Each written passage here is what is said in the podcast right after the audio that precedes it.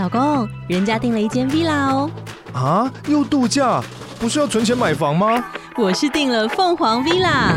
哇，竟然有千平花园，十五项休闲公社，回家就像度假哎！而且花园比房子还要大呢，还有我最爱的游泳池，耶！龙大营建 villa 生活，十年防水保固，二至三房，零七三九八五五五五，凤凰 villa。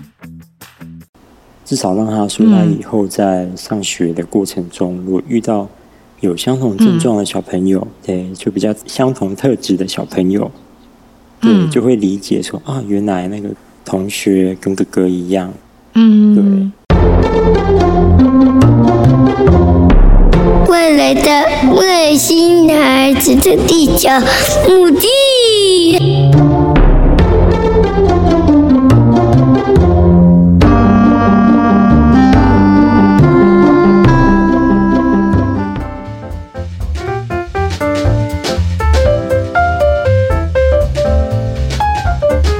有爸爸，你平常在家里呀、啊，跟太太的那个家庭分工跟教养这个部分，你们是怎么样去分配跟进行？嗯，教养的方面的话，大部分是尊重老婆她她想要的教养方向去支持。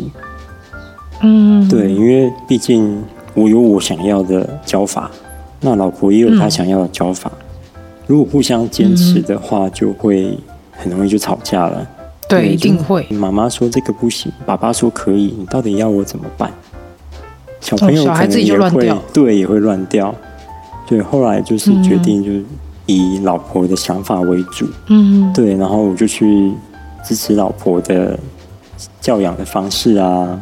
嗯。对，然后我的话就比较偏向陪玩的角色。嗯，对，就小朋友就嗯，要玩就找爸爸。对，要玩就找爸爸。要读书找爸爸。要读书，然后自己大便了，然后怎么了？找妈妈这样是吗？没有啊，大便也是找爸爸。爸爸，我哦是找爸爸，好误会。对，哦，对，我就比较偏向这样，对陪玩的角色。但有时候小朋友也会。趴在我背上，然后就大喊说：“龙猫公车，啊，我们现在要去找小梅。”然后我如果趴，可爱啊，对，然后我如果趴着不动，他还会说：“爸爸，你要动啊！” 爸爸，你怎么你公车怎么不会动？对，然后爸爸必须要学龙猫公车一直动，然后喊着说：“下一站找小梅。” 好可爱哦，然后就陪小朋友玩。那有时候玩久了，哦、我们可能会根据小朋友看的卡通不一样，就会玩不同的游戏。嗯、哦，对，然后玩久了之后，老婆就会从旁边走过去，就嗯，你们到底在玩什么？我怎么都看不懂。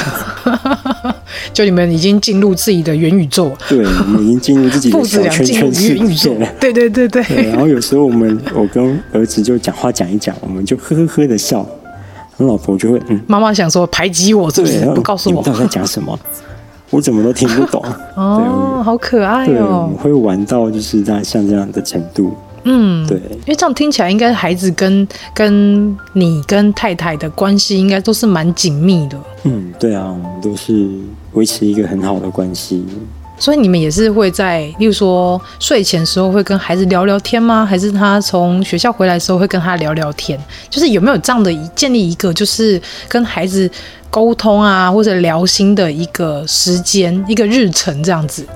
嗯，我觉得跟小朋友要建立一个聊心的这件事，还蛮困难的耶。嗯、真真的吗？怎么说？就是像我们家小朋友上幼儿园之后。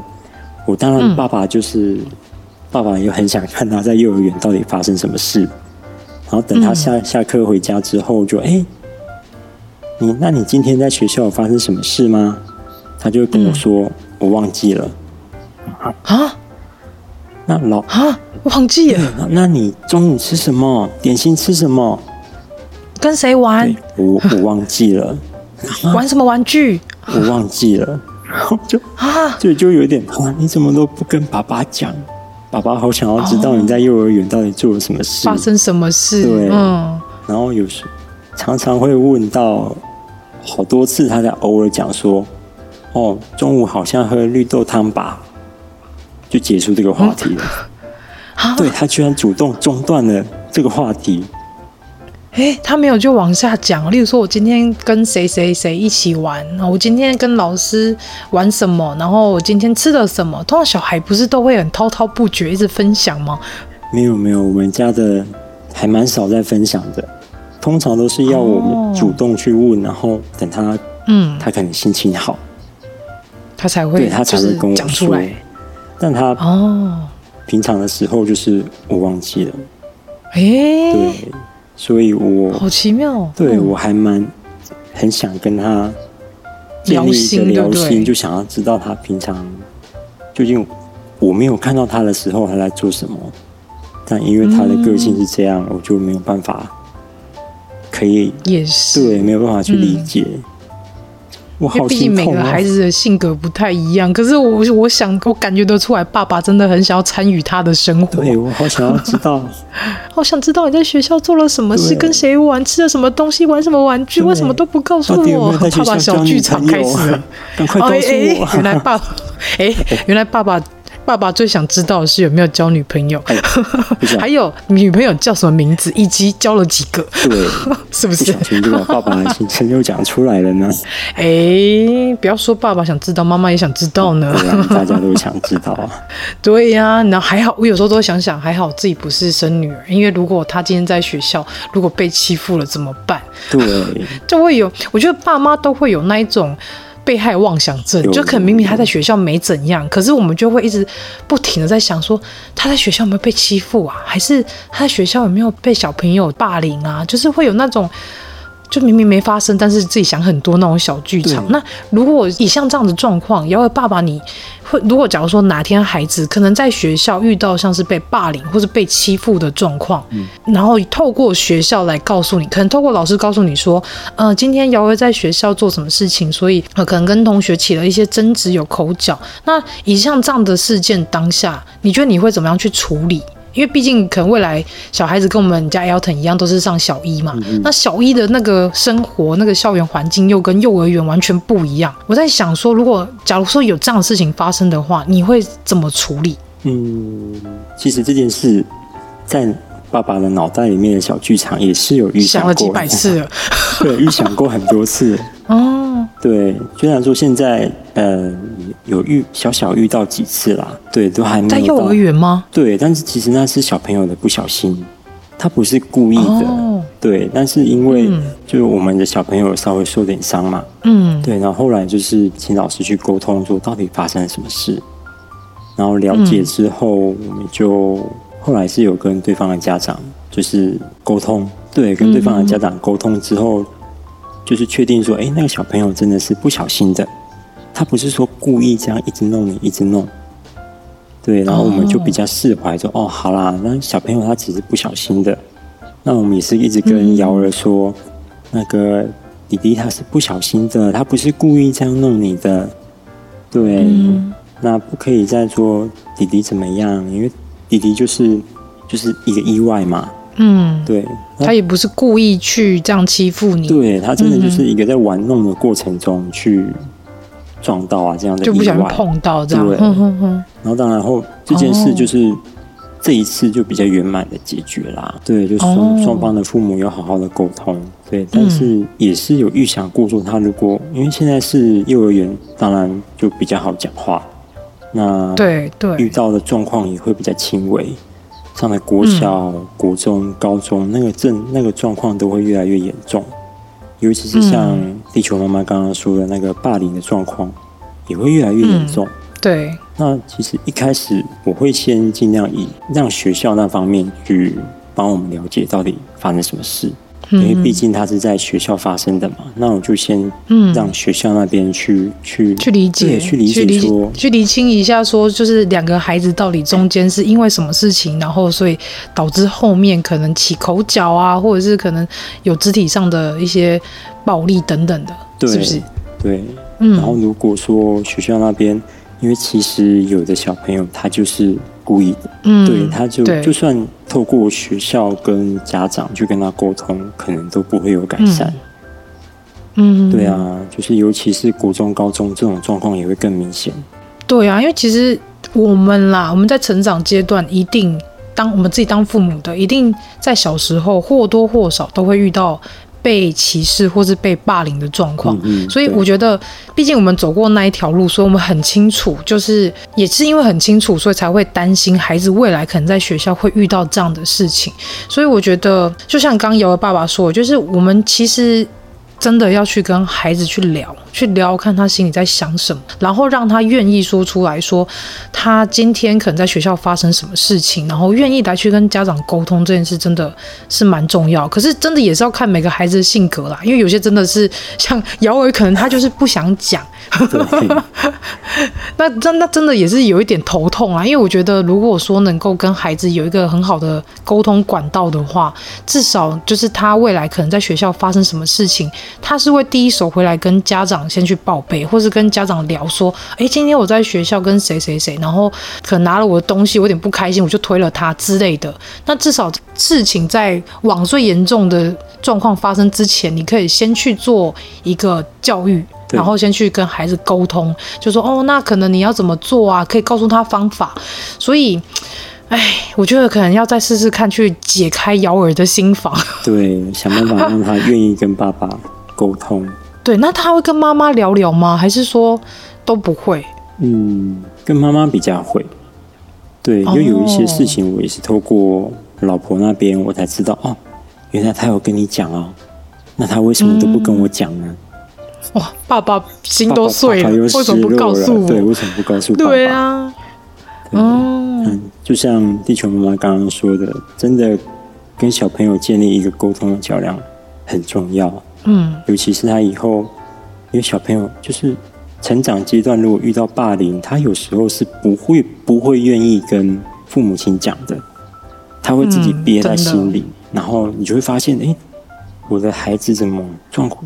怎么有一些奇怪的症状出现？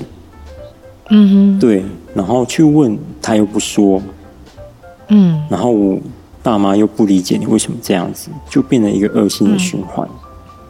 对，就是一直在误解，在误会，然后变得两个人的心就越来越远了。因为他会觉得你都不了解我，为什么要告诉你？然后父母会觉得说，你又不告诉我，我怎么知道？我怎么帮你？然后你又一直在重蹈覆辙做这些事情。对。就是会变成说，大家会有一个误解在，然后又因为没有沟通，然后就像幺幺爸爸说，就是他会变成一个恶性循环，然后就会让这个亲子关系就会变得比较没那么完整，甚至是可能会让孩子可能从小就会有一些。我觉得这个在性格上面可能会多多少少会有一些影响，所以真的还是吼要跟孩子有一个很好的沟通的管道，是真的蛮重要的。对，没错，就像地球妈妈说的那样，嗯，为了避免小朋友他的个性日后变得有点扭曲，嗯，对，因为遇到霸凌的时候，真的会影响到小朋友的整个个性的成长方向，嗯，对，所以。真的沟通的管道非常必要。那如果如果真的你当爸爸妈妈发现，诶，我的小朋友真的在学校遇到霸凌了，那到底该怎么做呢？嗯、我觉得我后来看到的方式里面，就是最简单、容易解决的方式，就是让小朋友换一个环境。嗯，对，你说是让他转学？对，转学。嗯，可能有的人说啊，转学好麻烦哦，我不要这么做。嗯。但是，因为像一个班级里面会去霸凌别人的人，嗯、其实就那几个。对对。那当你换另一个班级之后，他其实有很大的几率，那样的小朋友不存在。嗯。对，可能别班其实没有这种霸凌的状况，但是只有小朋友那一班有霸凌的状况。嗯、那这时候我说哦，这时候难道要换班级吗？不可能啊！小朋友下课还是会来找。嗯、对对对。那就是换一个学校。整个当当整个环境变得不一样的时候，嗯，对，就会就当他换个环境，嗯，没有重新开始，对，重新开始，当然也也是有机会又遇到霸凌的人，但这个几率真的会小很多。嗯、对，那如果小朋友换过去新的环境之后，哎，没有霸凌的人了，你就会发现小朋友个性就是会慢慢的恢复到以前。比较开朗的状态，嗯，对。那如果说爸爸妈妈都没有发现，他就会一直、嗯、一直往不好的方向去发展。对，因为可能孩子也不愿意告诉你，然后他就可能在学校一直被欺负啊，或者是一直或者是被或欺负别人啦，然后可能就是慢慢的他的性格的发展就会慢慢的变得。例如说比较抑郁啊，比较暴、比较躁怒啊等等的，可能就会有这些情绪上面的负面情绪上面的状况发生。所以我觉得除了就是换环境之外，还有一个蛮重要的是，真的是身为家长要去观察、观察孩子们他们的当下的情绪，或者是说他平常在家里。可能之前不会这样，怎么突然变这样？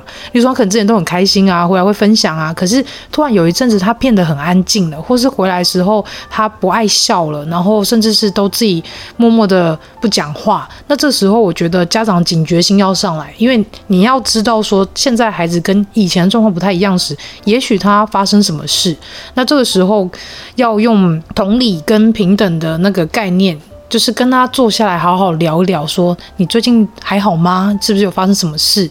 那可能透过这样的方式再去引导孩子说出他发生什么事情，我们才能知道说他发生什么事，以及后续该怎么样去解决跟处理，甚至是我觉得这个可能要再早一点跟孩子们去做一个。SOP 吧，就是一个建立一个流程，就让他们知道说，你今天如果在学校发生什么事，那你应该要怎么做。例如说，你要先求救，找老师，或者是大声的、大声的喊说啊，我被打了，然后班上其他同学去注意到，然后甚至来帮助你等等的。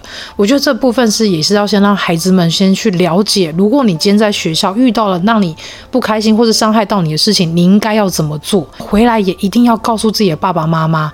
所以我觉得就是除除了跟孩子。建立一个良好的沟通管道之余，父母也要去做好一个观察的角色，去了解孩子他是不是有发生什么样的状况。这相对来说也是对我来讲是蛮重要的。对，因为尤其孩子上学之后，一定会有人际关系的互动，因为他开始慢慢要跟同才学习，然后融入团体生活，那慢慢的就会有一些人际上面的一些摩擦。那这个时候我们要透过，例如说可能绘本啊，或者是透过平常可能看卡通，或者是看一些动画的时候，可以慢慢去引导他。例如说，谁谁谁他们现在怎么了？那如果是我是那个谁谁谁，应该要怎么做？就可能透过日常的这个陪伴，然后去告诉孩子说，你遇到这样的事情，我们应该怎么做？先去做一个演练，然后把这个这套系统植入在孩子的脑袋里面，他就会知道说啊，我现在在学校遇到这样的事情，我就能开始知道说我要怎么样去求救，怎么样去找资源来帮忙，然后甚至是回家告诉父母，要先帮孩子们建立这一套系统。那之后如果在学校发生什么事情情，的时候，他们也比较能知道怎么样处理，这对我来讲是比较受用的一个方式。对，这也是对。真的，我跟你讲，父母都是要自己撞破头，然后想很多方法。对，然后就是从小你遇到哪些事情，你当了爸妈之后，你自然就会脑袋里会蹦出来。例如说，我小时候曾经被欺负，那你在生完小孩之后，在他就学时期，你就开始想啊，我之前被欺负过，那我孩子如果不想让他被欺负，或是他被欺负，他应该要怎么做？你就会开始有这些，就是沙盘推演出来。对，脑袋又又小剧场又出来了。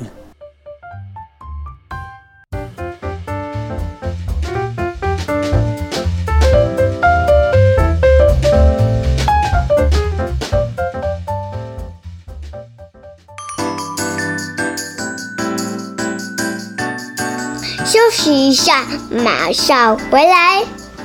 Hello，喜欢我们外星孩子的地球日记节目的朋友，欢迎 Apple Podcasts Mr. Bus 给我们五星评价并留言给我们哦，并分享给所有的朋友们。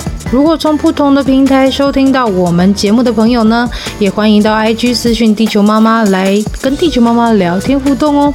更欢迎家有特殊儿童家长或是想认识不同特质的朋友呢，还是想跟地球妈妈一起用正能量爆棚的朋友，一起加入赖社群，搜寻地球妈妈战队就可以找到我们喽。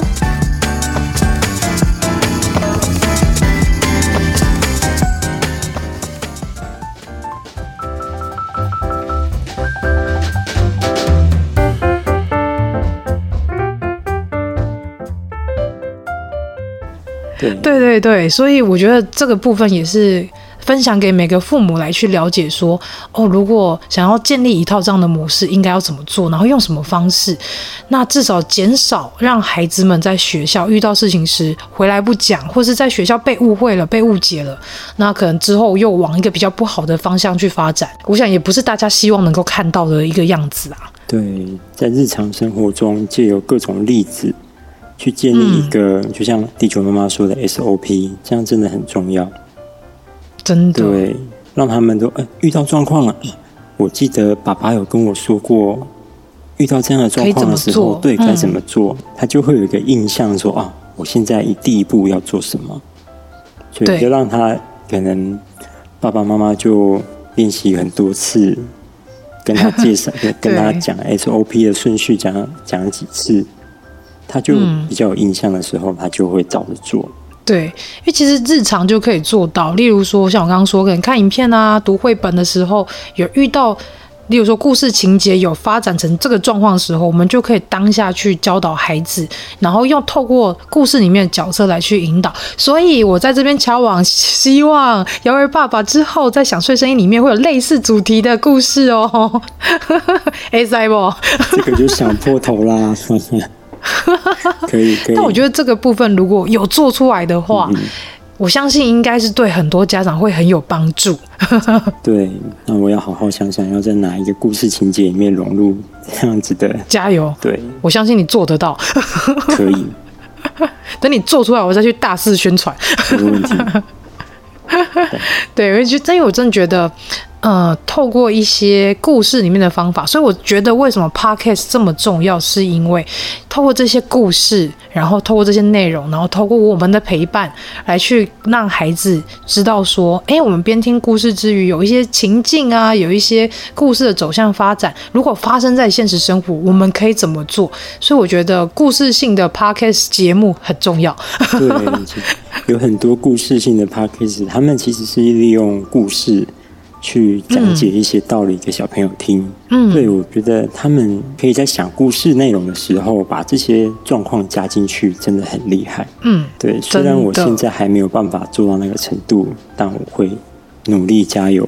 可以的，你一定做得到了，我相信。我也相信，对，加 油加油，期待这一集出现。可以可以可以。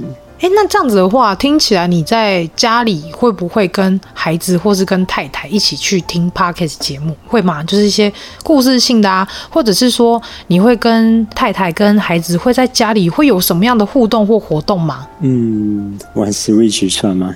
算啊，也算啊，算，算，真的玩游戏就算了。对啊，所以你们是会有个家庭，应该说你们的家庭活动就是会一起玩游戏嘛？是这样吗？嗯，对。就是小朋友玩游戏的时候，通常是我陪啦。对，通常是爸爸在陪着玩游戏，因为爸爸比较懂。然后哦，对，然后小朋友玩一玩，爸爸的那个游戏脑。对，小朋友玩一玩就妈妈这个怎么过？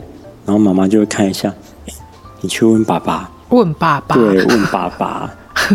对，其实跟小朋友在家里的活动也很多啦，像我们他他小朋友还小的时候，因为有的家长他其实不给小朋友看电视，嗯，对他们，但因为我我就觉得我只要让他看一段时间，然后有休息，嗯，甚至说可能很重要，一天其实只让他看个三十分钟，我觉得其实是可以的，而且你嗯。看电视，哎，让小朋友看电视的时候。爸爸妈妈也可以偷偷的休息一下。真的，如果我要说山西这个东西，它也不要把它看得这么的严重，就是它其实有它的好处，只是我们要学习怎么样让孩子能够不要上瘾，以及我们要要如何去控制他们在使用三 C 上面的时间。其实我们家长在这一块能够做到游刃有余，可以抓到那个那个美感的话，其实我说实在，后面如果孩子你说三 C 上上瘾吗？我觉得这个也不太可能会发生。我觉得比较有可能是你。前面前期你一直禁止他，一直禁止他，一直禁止他，然后到后面等他他解放的时候，他也许就会直接屌嘞。嗯嗯，会。可是你知道看性格啦，对，但是我觉得基本上在那、呃卫福部或是在世卫组织，儿童在视力上面，就是在观看 3C 产品这部分，它当然有个年龄的限制，例如说两岁以下，尽量就是完全不要去看。那我们其实遵照这个准则，在两岁以上，也许给他看一集佩佩猪，然后休息个二十分钟，然后可能一天就给他半小时时间，给他稍微看一下。那我们稍微休息一下，或者是让孩子透过这个过程，例如说在观看影片的过程当，中我们陪伴他们，然后也跟他们聊聊说，哦，原来故事里面主角发生什么事啊？那从中间也可以去引导有一个话题出现。所以我觉得 3C 这个东西，如果我们能够去掌握好的话，它其实是一个很好的工具。但是这就是要去探讨是说，如果我们今天只是把它拿来去搪塞小孩子，不要让他一直在烦你的工具的话，你可能。给他平板，然后他一看就看了两三个小时，那这样当然是不好的行为。所以我觉得我们应该要把这个三 C 工具变成一个能够帮助我们，然后也去教育孩子的工具，而不是把它变成一个拿来搪塞孩子的一个工具。有这样的心态的话，我觉得至少你在使用三 C 上面是比较是能够健康的去使用。对，尤其是陪伴。就是小朋友使用三 C 的时候，爸爸妈妈在旁边陪伴，其实也很重要。对，对，与其说你把他一个人放在那边玩三 C，不如你去陪他一起，可能陪他一起看巧虎啊，或是佩佩猪，嗯、然后玩游戏的时候你去陪他，嗯、这样家长也会比较知道说，好，我们到这里就暂停喽。对对，会我们不会说，哎，小朋友丢着就一直看，然后等家长一回神，哎呀，两个小时过了耶。很容易，就是、嗯、对，真的很容易，家长去做自己做事情，然后一转头，嗯、时间过了。但如果如果如果说我们有。陪伴在小朋友身边，然后一起看山西的话，就会、嗯、比较安全了。因为你有，你知道现在 YouTube 很可怕哎，它有些是恶意的，它就是用小朋友常见或者喜欢的卡通人物，然后去恶搞影片。有有，有，我觉得这很可怕。像前阵子有一个叫做，好像是叫做艾莎门事件，嗯、就是透过一些知名的一些就小朋友最喜欢的一些卡通人物，然后去做一些很危险的事情。有有有，然后在哎，应该说在更前一阵子还有蓝鲸事件。就是他们会透过影片，然后叫小朋友，例如说去做一些伤害自己的事情，或是去做一些很危险的事情。所以，为什么瑶瑶爸爸说陪伴很重要？原因也是因为，如果我们今天没有陪在旁边看他们在看什么，那你如果当孩子去接触到这些恶意的影片的时候，可能真的会发生一些会让父母很难过，或是会发生一些很危险的事情。所以，真的是。陪伴孩子去做一些，就是说看三 C，或者是帮他们挑选一些优良的节目，相较于来说也是非常重要的一件事情。对，像挑选节目来说，我觉得、嗯、你有推荐的吗？我觉得真的觉得巧虎很棒，巧虎超棒，超超棒的。而且刚刚听到地球妈妈说，小朋友两岁以前不可以接触三 C 嘛？对。其实我两岁以前就有让他看巧虎了。哦。对。但是看巧虎没关系，自首无罪。对。但是看巧虎的好处是，其实如果父母亲有跟着看巧虎，会发现他的咬字、发音都非常的标准。对。而且很清楚。然后小朋友看着看着。如果说小朋友看着看着，我们就在旁边陪伴的时候，我们可以再引导他说啊，刚刚巧虎说了什么，会让小朋友更愿意去说话。对，嗯，对，引导他们讲话。对，尤其是在刚学说话的那那个阶段，有的小朋友他会不愿意说，但如果透过那种巧虎，我们称为虎神的巧虎去引导小朋友，对，真的是虎神去引导小朋友，他会更容易的去讲出那些话，甚至说 妈妈。母亲节我爱你，或是爸爸父亲节我爱你。我们家小朋友居然是巧虎教他讲，他才跟我们讲的啊！虎神的魅力真的很厉害，就像是小朋友上幼稚园说老师说什么什么，老师说什么什么，那个概念是一样。对，但是一样又是家长要陪伴在身边，陪他一起看，然后给他一点控管。嗯，我觉得给小朋友看山西是，他 3C 是一个很好的工具啦。对，善用它的话，嗯、其实。也可以帮助父母亲跟小朋友有更好的互动。嗯，对，真的，因为现在有很多三 C 的一些游戏啊，它其实是强调互动，所以其实如果说在玩的这个过程当中，其实也是在培养感情。对，父母亲一起玩，对，像 Switch 啊，你刚刚有说嘛，对，我们一起玩就玩的很开心啊。哦，对，没错，所以真的是要善用三 C，而不是拿来当一个拿来当一个就是搪塞孩子的工具，不能拿。所以真的还是要好好去评估这个东西要怎样把它最大利益化，然后让孩子能够从中，或者是我们父母从中去。一起学习，然后在里面陪伴到孩子，观察到他们在看什么。我觉得这东西真的还蛮重要的。对，球妈说的很棒，谢谢。哎，那我要还要再问一个问题，就是你的孩子有没有，或是说你亲友当中有没有遇到一些像是比较特殊状况的小朋友？嗯，有啊。哦，真的哦？对，因为我们家我们家小朋友他有一个表哥。对，他就是有类似，应该算是过动的症状吧。对，其实我老婆有跟我讲实际的名称，对，但是因为他讲的那个学术的名字，我有点记不住。是 ADHD 吗？嗯，注意力不集中还是 ADD？这个哇，好好，不要逼你，突然突然讲要写他的名字。但他的状况，哎，那嗯，他的状况，他状况是是有什么很明显状况吗？就是刚刚像地球妈妈讲的，他就有点注意力会不集中，或是我们跟他讲什么，嗯、他可能完全没有听进去，然后情绪一上来，他就会暴怒，嗯，对，突然就很生气，然后讲一些话，嗯，那因为小朋友接触久了，嗯，对，他就会知道说啊，原来会有这样子的症状。嗯，对，然后我们就可以借此跟小朋友说啊，哥哥，哥哥就是有身上有一些特殊的症状，所以他才做出这样的行为。那他是没有办法去克制他的。嗯，可是他他他有问过吗？问问说哥哥为什么会这样？会啊，他他有问过吗？他有问过，他就说哥哥为什么要这么生气的摔东西？哦，对，然后因为或是我叫哥哥，为什么他都不理我？对，哦，对，然后就。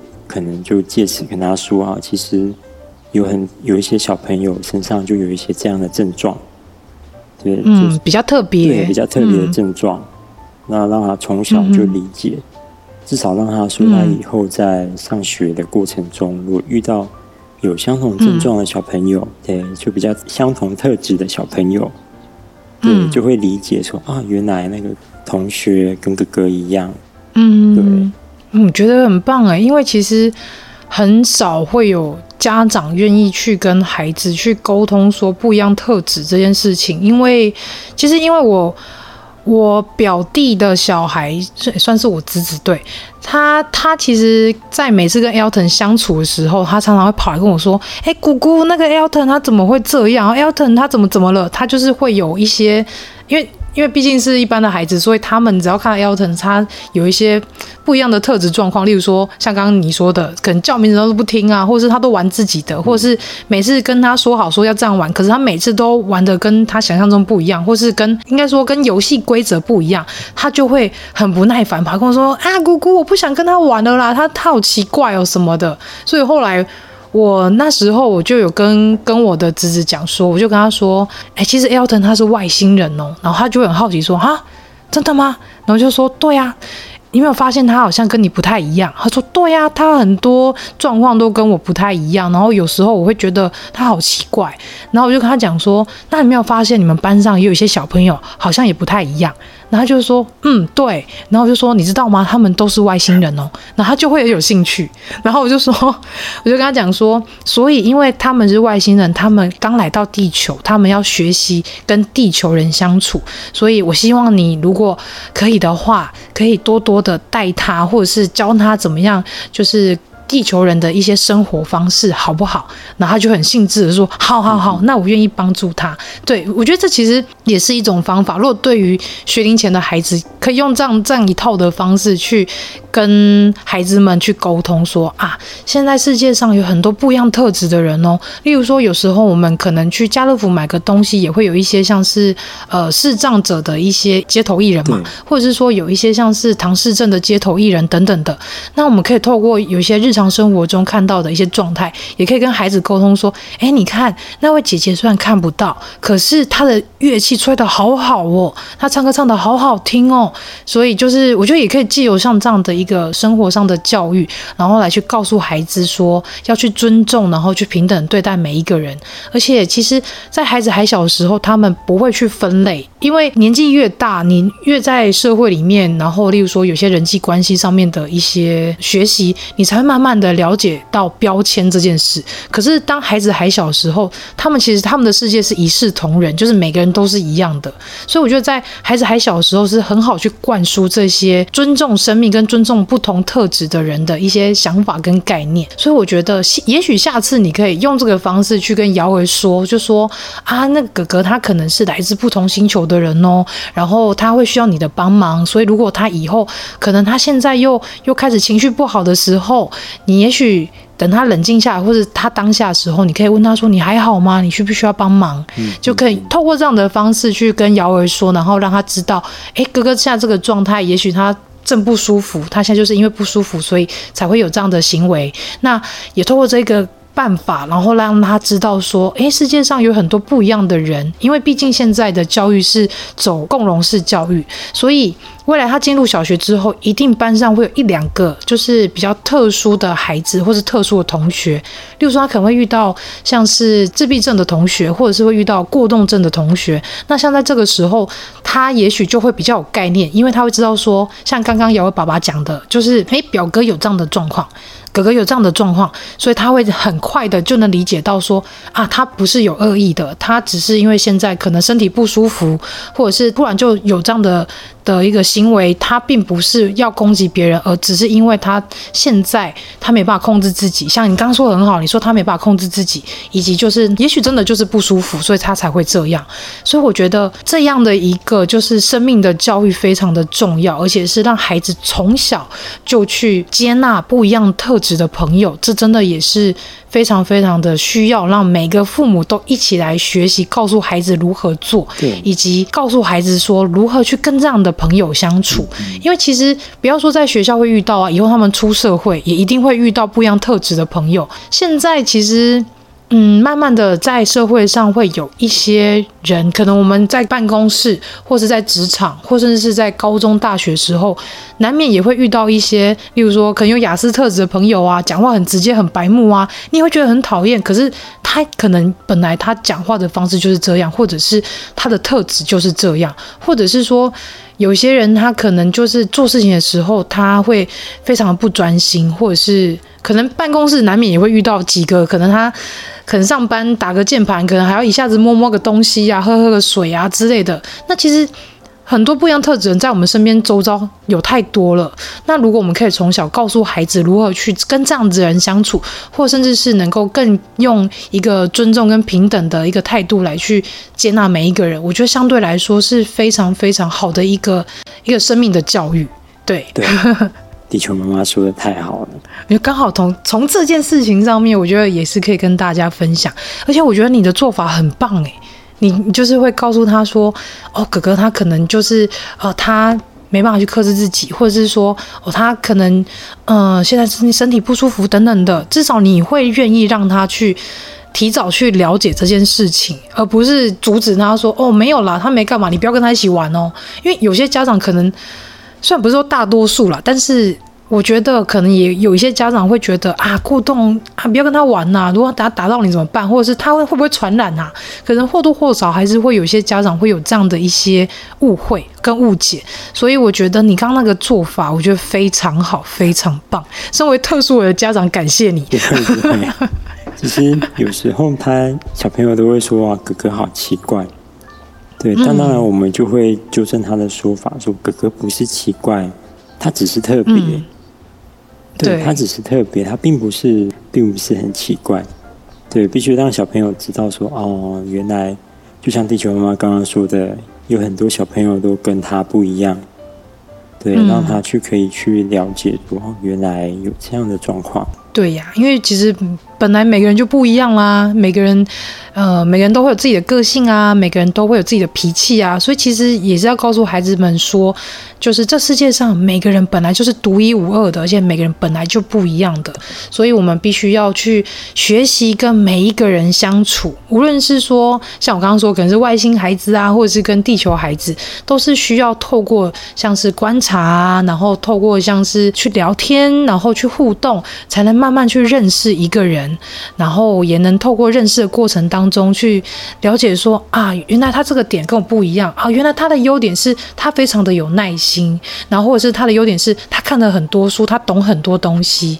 那我们也可以告诉孩子，用比较正向的方式去跟孩子说，他虽然跟我们不一样，就是每个人都不一样嘛，但是他虽然跟跟我的个性不一样，或是他跟我的可能就是说身形不一样，可是他有很多的优点，就是要也让孩子去学习，去从不一样。的人身上去观察，然后去找出对方的一些优点，然后去称赞对方。然后我觉得这个很重要的是，是可以让整个社会从小扎根做起的话，是可以让整个社会是变得比较温暖，然后也比较温柔，比较少一点暴力之气啊，或是少一点歧视跟霸凌。不要说特殊我会被欺负，我说实在，像我自己斜视我也被欺负啊。然后可能像有些人比较胖就被欺负，比较矮就被欺负，比较高就被欺负。所以其实很多不一样的一些。外貌特征，或者是说，像有一些有疾病、有症状的孩子，他们都是很容易被会被贴上标签。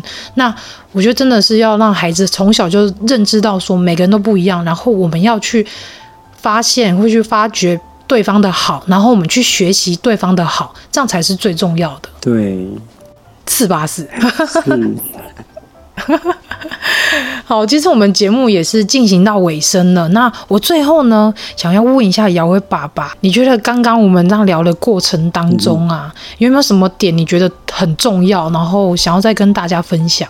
我觉得地球妈妈真的很厉害啊！对，因为刚刚其实很多点，有可能我原本想补充的，但地球妈妈都补充完了。嗯、对，哇，我们真的是非常有默契。然后我就想说，被地球妈妈讲完了。惨了，我要讲什么？对不起，我就会说哦，对，然后对完之后我就嗯，对我就卡住。可是由由此可知，就是我觉得我们在教养上面的看法，就是你知道“英雄所见略同”，是这句话吧？应该是这样吧？我希望小朋友可以尽量。不要去歧视别人，尤其是像霸凌这一块，我我绝对不会希望他会去霸凌别人。对，所以小时候我们就会教育他说：“你不可以因为别人跟你不一样，然后你就去欺负别人。”这样爸爸绝对会很生气，但爸爸也会很伤心，因为你做出这样的事情。嗯，对啊，我希望他以后长大就是可以不要成为爸爸不喜欢的那种人。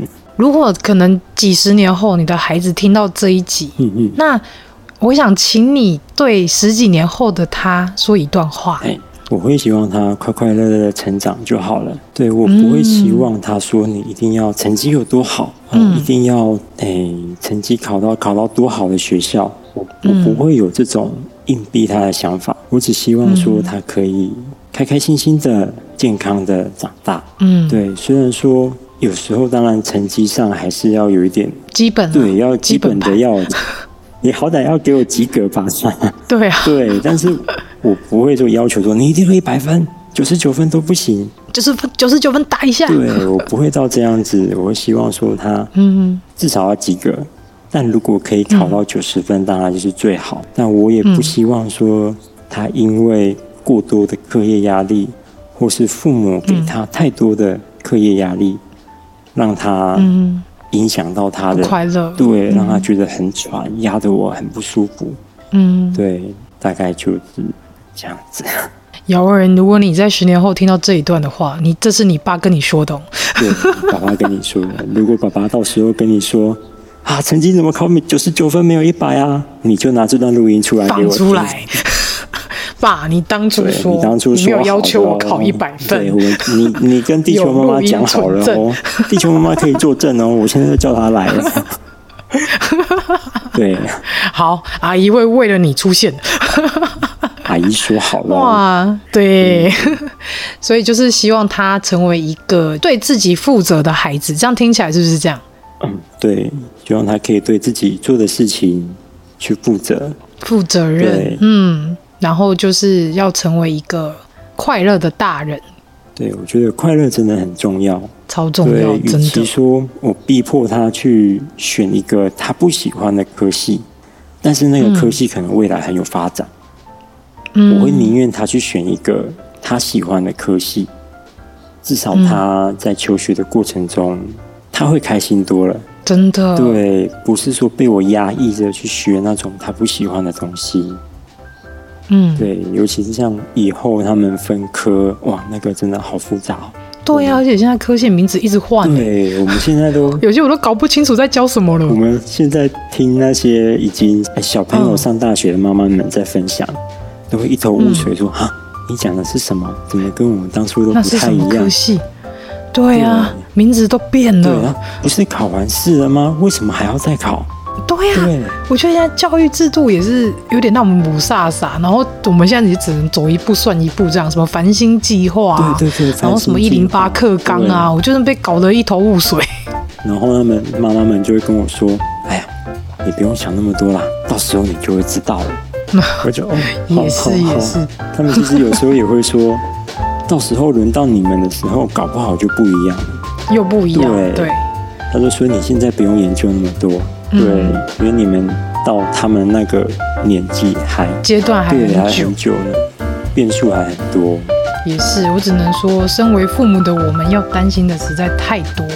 但是我觉得今天很开心，就是邀请到姚儿爸爸，以爸爸的立场来去说说，就是教育啊，然后教养孩子啊，甚至是在家庭生活中的一些。我觉得以爸爸立场来讲，然后去说了很多，就是让妈妈们可以重新去思考，然后重新的再去看待另外一半。我觉得这个。这个部分真的超级重要，所以今天呢，非常感谢想睡的声音的姚爸爸上《外星孩子地球日记》，跟地球妈妈聊了这么多的一个这么棒的一个经验分享，以及这么棒的一些自己的想法。